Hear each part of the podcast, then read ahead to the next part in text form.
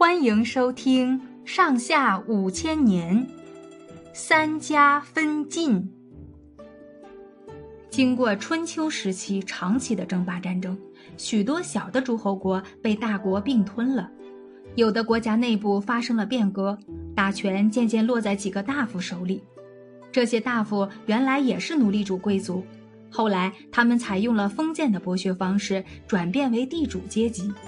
有的为了扩大自己的势力，还用减轻赋税的办法来笼络人心，这样他们的势力就越来越大了。一向称为中原霸主的晋国，到了那个时候，国君的权力也衰落了，实权由六家大夫把持，他们各有各的地盘和武装，互相攻打。后来有两家被打散了。还剩下智家、赵家、韩家、魏家，这四家中，又以智家的势力最大。智家的大夫智伯瑶想侵占其他三家的土地，对三家大夫赵襄子、魏桓子、韩康子说：“晋国本来是中原霸主，后来被吴越夺去了霸主地位，为了使晋国强大起来。”我主张每家都拿出一百里土地和户口来归给公家。三家大夫都知道智伯瑶存心不良，想以公家的名义来压他们交出土地。可是三家心不齐，韩康子首先把土地和一万家户口割让给了智家，魏桓子不愿得罪智伯瑶，也把土地和户口给割让了。智伯瑶又向赵襄子要土地，赵襄子可不答应，说：“土地是上代留下来的产业，说什么也不送人。”智伯瑶气得火冒三丈，马上命令韩魏两家一起发兵攻打赵家。公元前四百五十五年，智伯瑶自己率领中军，韩家的军队担任右路，魏家的军队担任左路。三队人马直奔赵家。赵襄子自知寡不敌众，就带着赵家兵马退守晋阳，也就是现在山西太原市。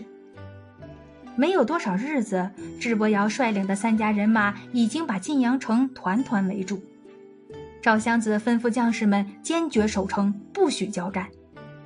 逢到三家兵士攻城的时候，城头上的箭就好像飞蝗似的落下来。使三家人马没法前进一步。晋阳城凭着弓箭死守了两年多，三家兵马始终没有能把它攻下来。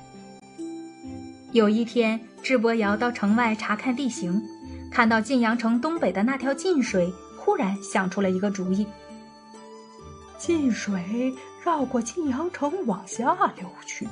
要是把晋水引到西南边来，晋阳城不就淹了吗？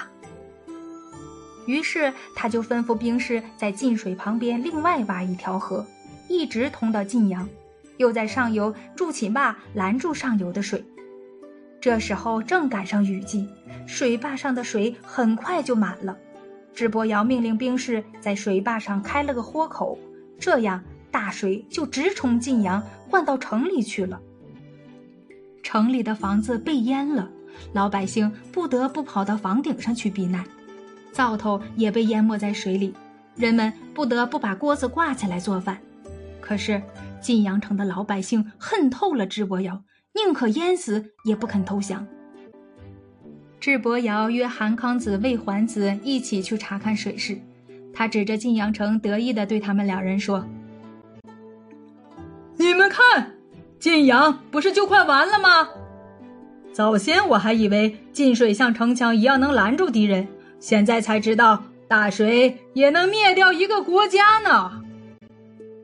韩康子和魏桓子表面上顺从的答应，心里暗暗吃惊。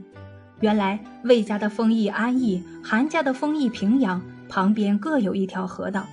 智伯瑶的话正好提醒了他们：晋水能淹晋阳。说不定哪一天，安邑和平阳也会遭到晋阳同样的命运呢。晋阳被大水淹了之后，城里的情况越来越困难了。